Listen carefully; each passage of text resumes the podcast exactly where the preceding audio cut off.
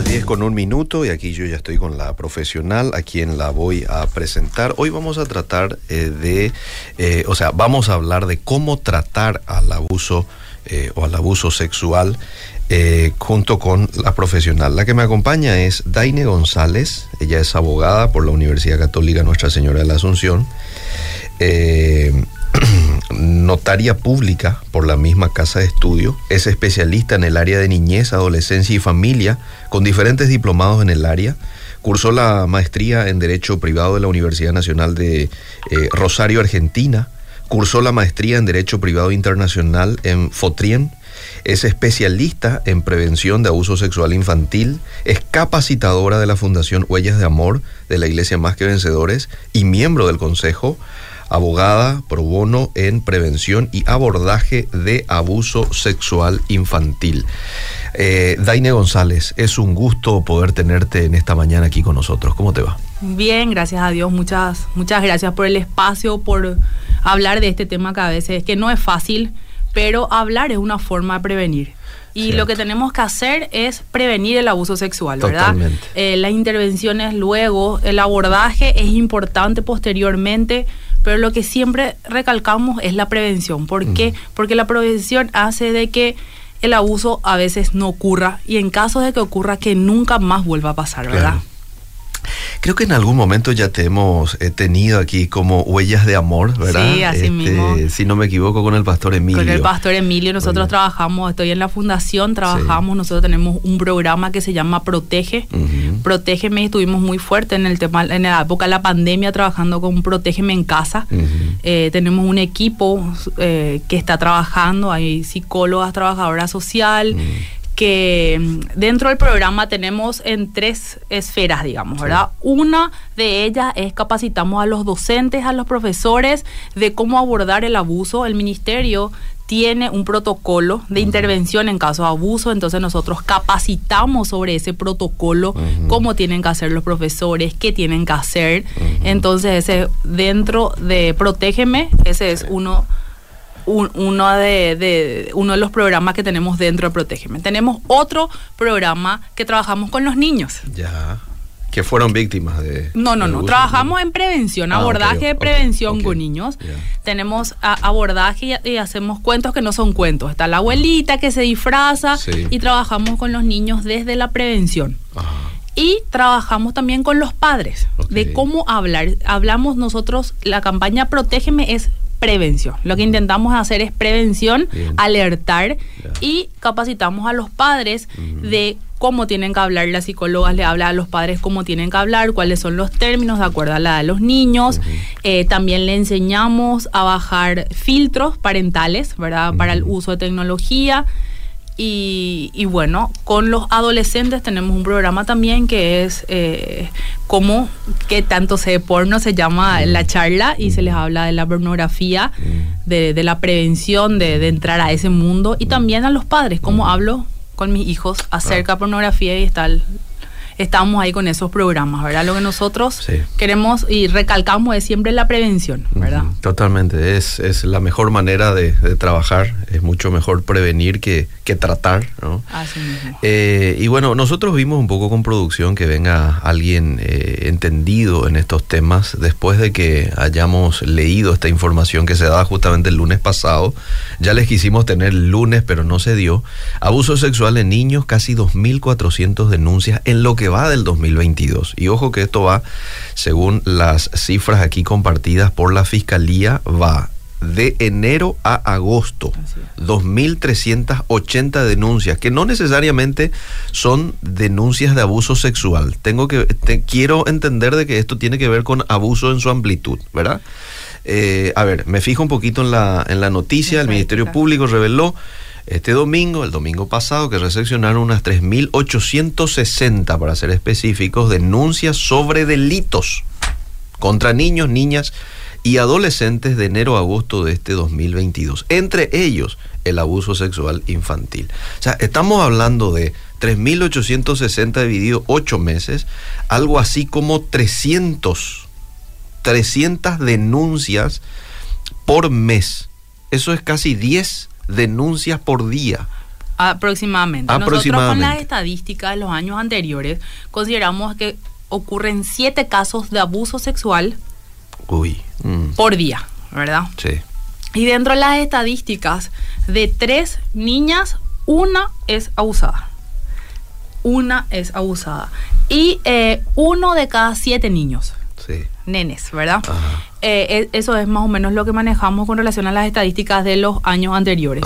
Y realmente los casos fueron aumentando. Sí. Ahí tenemos que hacer una salvedad. Sí, eh, desde hace unos años atrás, Paraguay viene trabajando mucho en lo que sean los lazos verdes. Vemos en dos, dos meses en el año. En mayo que se recuerda el caso Felicita de una niña mm. que fue encontrada fallecida. Entonces, mm. Paraguay, todo lo que sea campaña nacional es en mayo y a nivel internacional es en noviembre. El 19 de noviembre se recuerda la prevención específicamente de abuso sexual y otras formas de violencia sexuales contra los niños. Entonces, se empieza a trabajar desde la prevención y eso hace que la gente entienda hoy qué es el abuso, porque el abuso es sutil. Mm. ¿Verdad? El abuso generalmente hay confusión porque se confunde y empieza desde los lazos de confianza. ¿Cómo, podemos definir así de manera sencilla para que todos comprendan al abuso? Y podemos eh, definir como una con, un contacto o interacción, ¿verdad? Cuando hablo contacto, porque el abuso no siempre tiene que haber contacto. ¿Por qué? El ciberabuso, por ejemplo, ¿verdad? Entonces, cualquier interacción o contacto entre un niño y un adulto. O puede ser también un niño. Cuando este y otro niño, cuando este tiene un poder sobre el otro, ¿verdad? Cuando se utiliza al niño para satisfacer deseos sexuales de uno mismo o de un tercero. ¿Verdad? Entonces ese podía ser el concepto de abuso.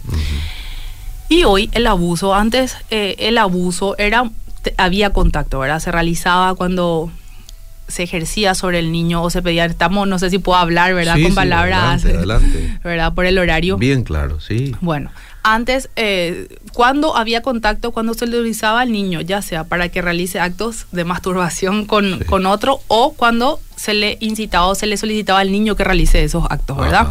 Para satisfacer del que pedía o de un tercero.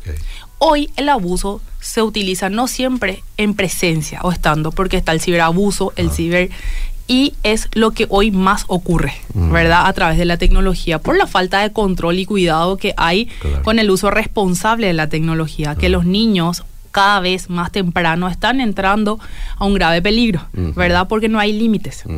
Y eh, los filtros parentales tampoco a veces, los padres a veces no activan esos filtros que nosotros le aconsejamos a los padres que hagan. ¿Y qué son esos filtros? Me dicen a veces, ¿verdad? Y uno, desde el celular, vincula el celular o el aparato tecnológico, la tablet de su hijo para bloquear esos tipos de acceso, ¿verdad? O inclusive eh, esos accesos se bloquean desde el mismo teléfono. Eh, vos sabés que, bueno, hay tantas preguntas que quiero hacerte y también quiero que los padres hagan al 0972-201-400. Acá yo estoy mirando la cifra. Según esta noticia de ABC Digital, el 2019 fue el año con mayor denuncias de hechos punibles. 3.284 en un año, 2019. Y sí. Esta es la cifra que eh, tengo. yo pensé que era con, la, con el ingreso de la pandemia, pero no, el 2019 ya, ¿verdad? Este, pero este año está asombrando la cifra porque estamos hablando de 2.380 hasta agosto y todavía nos restan, no se contó aquí, septiembre, octubre, noviembre, diciembre, cuatro meses, ¿verdad? ¿Cuál es el ambiente ideal para un abuso a un chico, Daine? El ambiente ideal para un abuso realmente eh, no podría decirte el ambiente, pero cuáles son los elementos, los hechos propicios, la falta de comunicación, que el niño no entienda. A eso me refiero. Que el niño no tenga, que el niño, primero es siempre importante que el niño tenga identidad, que sepa quién es y qué es lo que va a permitir. Obviamente cuando son niños hay que ir hablándole y hay que ir enseñándole el respeto desde el vocabulario que ellos puedan comprender. Un niño de tres años o un niño de dos años, ¿cómo ellos pueden entender el respeto? Mm. O los que usan todavía pañal. permiso, te voy a cambiar el pañal, le explicas lo que vos le estás haciendo. Y mami y ellos le vas enseñando, mami puede hacer esto, papi también, ¿quiénes pueden hacer esto? Le vas explicando desde el momento y hasta dónde, con los límites propios del cuidado. Con un niño más grande, vos le vas hablando con su terminología y le decís, por ejemplo, y a veces es difícil decir, eh, mira, esto te pueden hacer, esto no. Entonces vos le decís, mi amor, todo aquello que te incomoda o que te hace sentir extraña, que vos no entendés, contala mami, contala papi, ¿verdad? Porque tenemos, no tenemos que enseñar desde el miedo, ¿verdad? Porque ahí los niños se bloquean. ¿Y qué es lo que hace el abusador? Generalmente el abusador le amenaza diciéndole, mira, le voy a matar a tu mamá, voy a hacer esto, si vos contaste va a pasar esto. Utiliza el miedo justamente para eh, bloquearle. El silencio, ¿verdad? y hacer. Y que es importante, nosotros recalcamos siempre en la fundación, que cada familia tiene que tener su protocolo.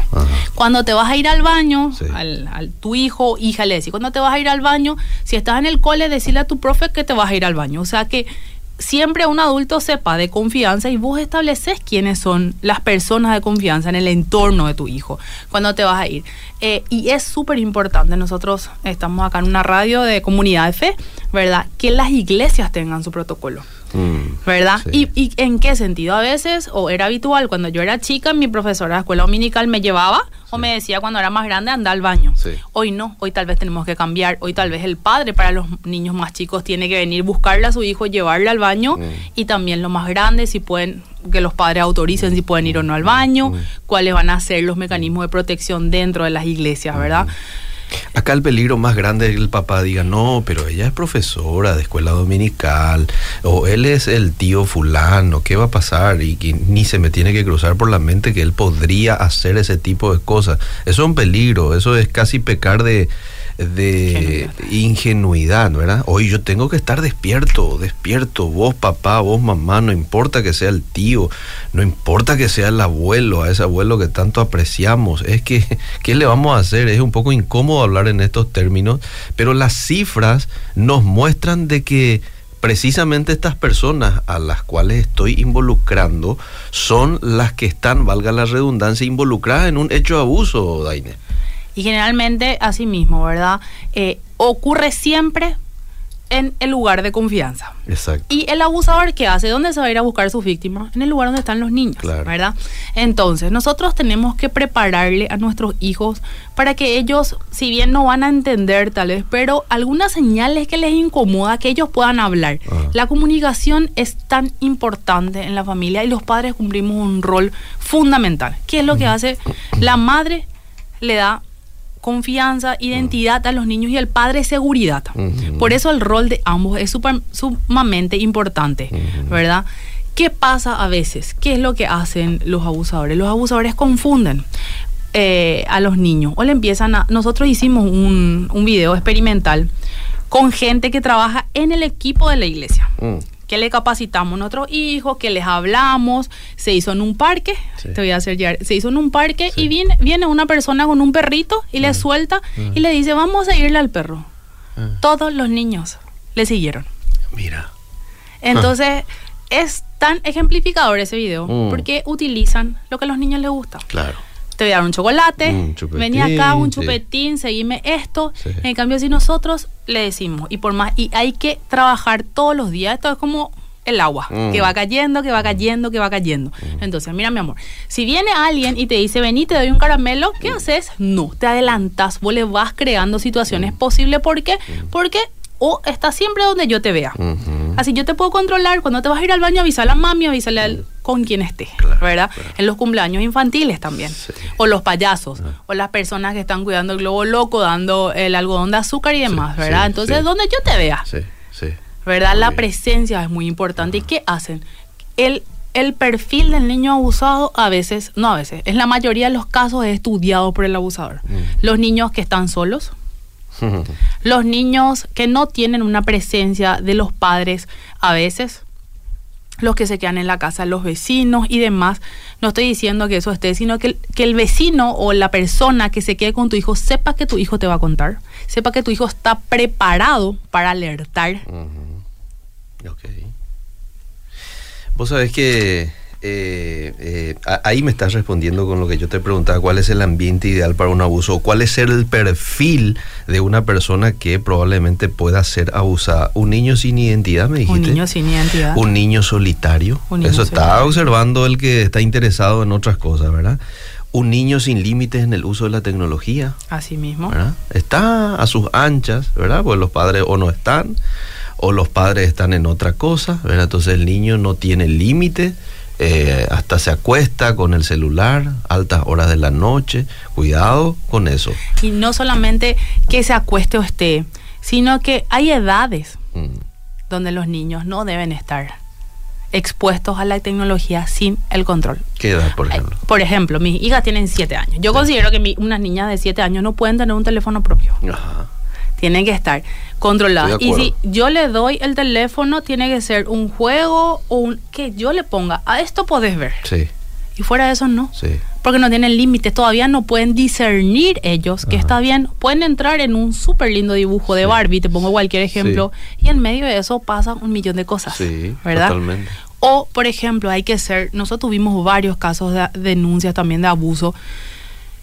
Los padres le dan el teléfono, pero los padres reciben mensajes no acorde para la edad de un niño. Ellos entran a la galería y están expuestos a un millón de cosas. Entonces, videos de todo tipo.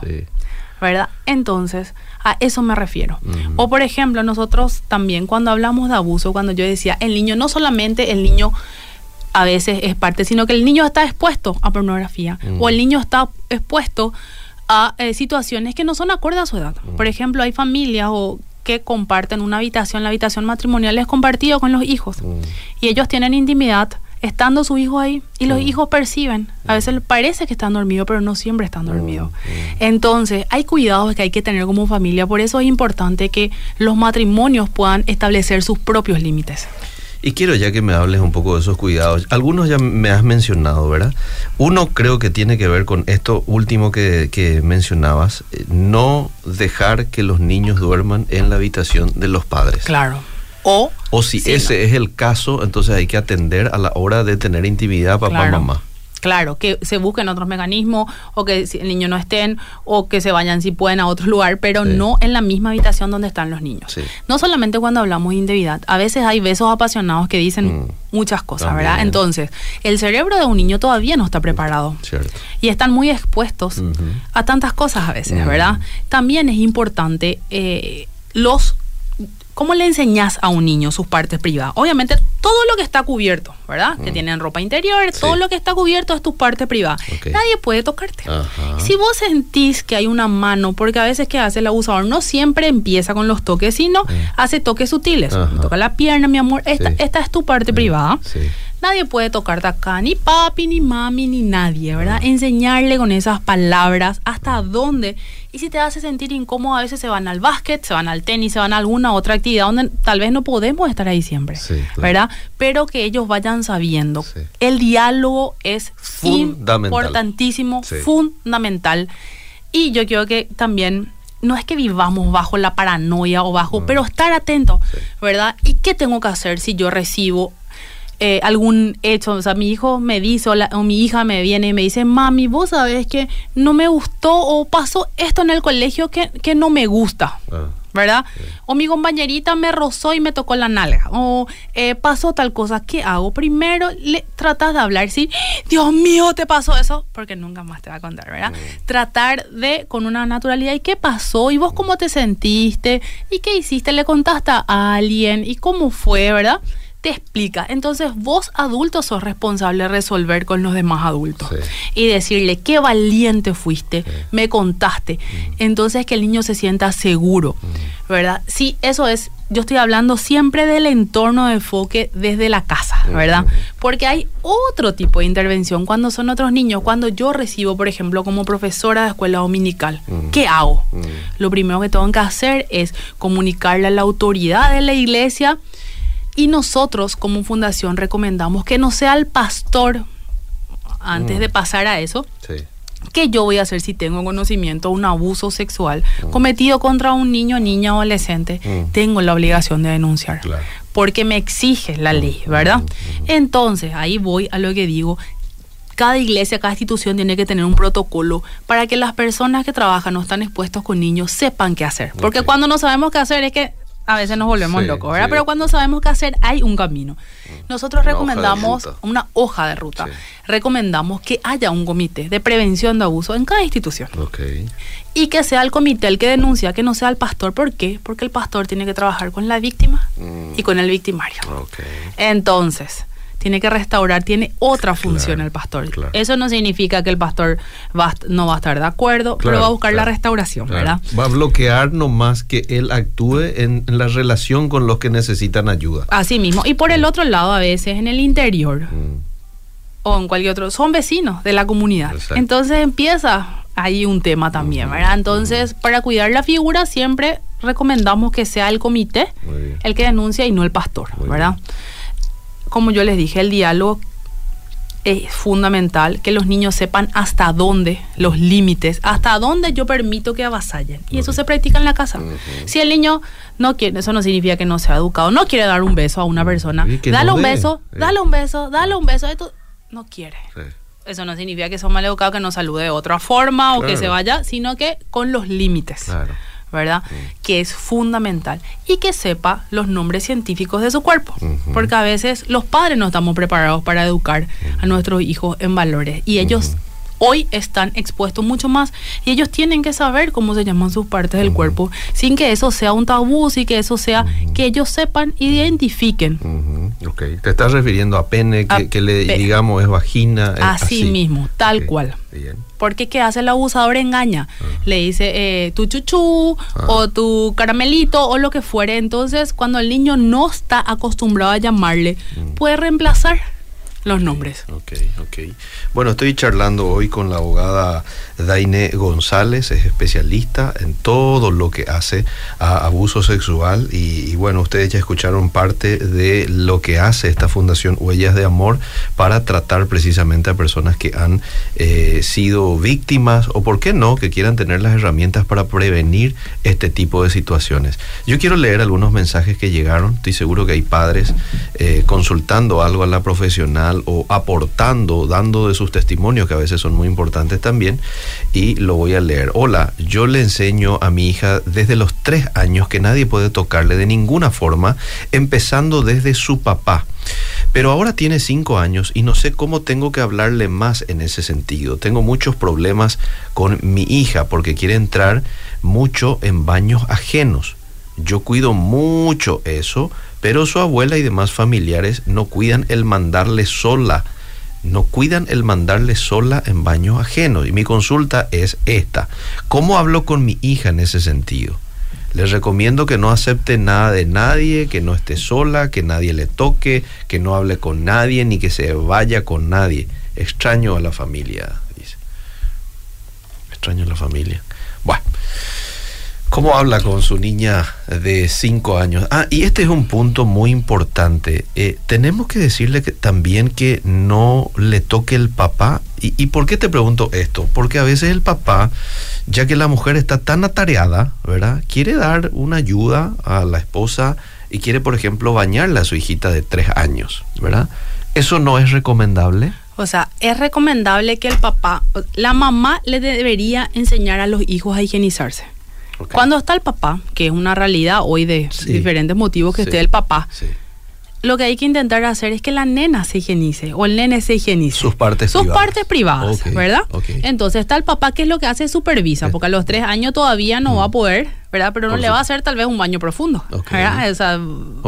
entonces, es importante porque la figura paterna en la educación, pero la mamá es la que tiene que enseñar esos cuidados a higienizarse a la niña, ¿verdad?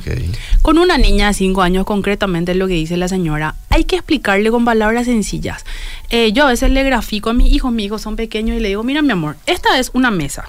Si vos te vas acá, te vas a caer. Si vos te vas acá, te puedes lastimar acá es donde mami te puede cuidar. Si mami te dice que vos no te vayas al baño o entres al baño antes de salir, mm. es porque te está cuidando, porque a veces no sabemos cómo va a ser el baño, a veces si es nena no va a haber papel y yo no te voy a... Entonces trata de hacer y explicarle con palabras, andate vos antes de salir al baño mm. y si te vas a ir a alguien, avísale a tu abuela, decirle abuela, acompáñame si se va con su abuela y si por ahí puede evitar que pase eso, que mandarle con otras personas que saben que no van a tener los cuidados con su hija, es mejor no mandarle porque le estamos exponiendo a los niños y nosotros somos los adultos que tenemos que velar por el desarrollo armónico integral de nuestros hijos. Nosotros somos responsables mm.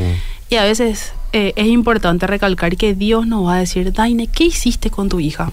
Le cuidaste porque es una herencia de Jehová son nuestros hijos y estamos llamados a cuidarle y a protegerle a nuestros hijos. Totalmente, totalmente. Buenas, ¿tiene que ver la vestimenta de los niños para que llame la atención al potencial abusador? Mira qué pregunta. Lo que pasa es que eh, el abusador el abusador tiene un fin que es abusar. A veces no importa cómo está vestido el niño, mm. sino que el problema no el problema no está en el comportamiento del niño. Eso tenemos que aclarar. El problema es del abusador. Claro. ¿Verdad? Mm. Entonces, obviamente hay que tener, eh, no le vamos a poner, hay que vestirle en forma decorosa a los niños y cuidando su edad evolutiva también, ¿verdad? Eh, obviamente hay tal vez eh, vestimentas que le puedan llamar más la atención al abuso, pero no hay un perfil del abusador. Mm. El abusador eh, mira a su víctima, lo que hay que hacer es que los niños estén vestidos en forma decorosa de acuerdo a su edad. Ok, muy bien. Bueno, a ver, insisto, en, eh, insisto, es un método para lograr sus perversiones las mascotas y mientras que vos estás leyendo, te digo que si a un abusador no se le detiene, puede llegar a abusar de 300 víctimas a lo largo de su vida. Uy. Porque es reincidente. No podemos pensar, no, yo no voy a denunciar porque acá no podemos decir que eh, le toma a un solo niño y va a ser. Mm. El abusador es reincidente porque tiene un problema. Mm. A veces, ¿verdad? A veces tiene problemas y a veces no, ¿verdad? Es una forma de placer, pero va a reincidir. Mm. Es 100% reincidente. ¿Y cómo se reproducen los abusadores, verdad? Aquel que es abusado tiene un alto porcentaje de hacer lo mismo con otra persona. Tiene un porcentaje si no es tratado. Si no es tratado. Eh, también otro de los programas que tenemos en la iglesia se llama Esperanza, que son grupos pequeños de autoayuda mm. de 10 personas con un psicólogo, una persona instruida para personas mayores de edad que han sido abusados. El 19 de septiembre empezó un curso para los padres de hijos abusados. Entonces, si no tienen realmente eh, un proceso sanador después, puede ser en un alto índice o número de que vuelvan a repetir el abuso. Ok. Entonces, sí. Pero no necesariamente. Claro. Si de pronto usted en su familia tiene un caso como este, busca ayuda, busque ayuda, ¿verdad? Su hijo necesita ayuda. Usted necesita ayuda para saber cómo actuar de ahora en adelante con ese niño que pasó por una tremenda situación, ¿eh? Tremenda, porque no es poca cosa pasar por una situación de abuso eh, sexual, ya sea toque, ya sea acoso, lo que fuese, ¿verdad? Quería decir algo. Eh, cuando vos decías que no es poca cosa, algunos psiquiatras definen de que el abuso es como un balazo, como un disparo en la psiquis. Ahí está, sí. Sí. No, de y, los niños. Y, digo eso porque hay gente que de pronto quiera minimizar. Ay, bueno, ya pasó, ya pasó ya. ¿Entendés? Claro. No, no es tanto así. Espera un ratito, hay que procesar con el niño, ¿verdad? Le tocó, le violó, ¿verdad? Eh, y, eso debe ser tratado, no es poca cosa. Claro que va a pasar, claro que se va a superar, pero tiene su proceso. Tiene su proceso y tiene que, la familia tiene que trabajar, los padres tienen que trabajar o la mamá tiene que trabajar con el niño, porque qué es lo que ellos se sienten vulnerados. Cuando un niño es abusado se siente vulnerado, se pasó, se pasaron todos los límites y qué buscan los niños protección. Y él es responsable de dar el su entorno de confianza, sus padres, y los padres tienen que saber manejar, porque ¿qué pasa? A veces un niño es abusado y se va y se cuenta que lo primero que quieren hacer le abrazan, y no, porque él fue avasallado en todo, entonces hay que estar preparado, hay que saber cómo manejar la situación y hay que entonces capacitarse, ¿verdad? Es bueno la parte espiritual, recibir una contención espiritual, nada eh, sustituye a eso, pero el profesional, el psicólogo es el que va a ir dando las líneas de acción o los lineamientos de acción tanto para trabajar con los niños y los padres, cómo tienen que los padres saber trabajar trabajar con los niños. Daine, ustedes tienen una fundación, un equipo bastante bien formado en la iglesia Más que Vencedores y después de esta charla yo estoy seguro que hay muchos líderes, pastores que quieren formar un comité, ¿verdad? Así como vos recién eh, decías, un comité para, para poder resolver este tipo de, situaciones que se pueden generar en, en, el ambiente de los feligreses. ¿Se podría contar con la ayuda, con el asesoramiento de ustedes para que vayan, formen a esas personas en esas iglesias? ¿Podrían trabajar de esa manera? Claro que sí, nosotros podemos inclusive eh, a través de la directora del programa, ella podría ayudarles a crear su comité, su comité ¿verdad? Y también el protocolo de intervención, que sería bueno que tengan. Eh, pueden llamar a, a, la iglesia, a la secretaría, y ellos le van a derivar 202 714 creo que es el así número, es. 021 021 202 714. Sí. Ahí usted dice, estamos interesados en eh, charlar con la gente de la fundación Huellas de Amor. Huellas de Amor. Y ya ellas... van a contactar con Celeste Rodríguez, que es la directora. Muy bien de la fundación, ¿verdad? Y los diferentes programas que nosotros tenemos. Bueno, para la gente aquí, muchos están escribiendo y dicen, favor, pasame otra vez el número 021 202 714. 202 714. Consulta, un niño de 10 años, eh, dame tres minutitos más. Sí, todo lo que Un niño de 10 años viendo pornografía y muestra a su hermana de 6. ¿Eso es abuso también? Eso es abuso. Claro que sí. Obviamente. Hay un mayor tomando posesión de... de eso. Y la pornografía es un vicio, ¿verdad? Mm. Y así como estábamos hablando antes fuera de aire, dicen que la pornografía mm.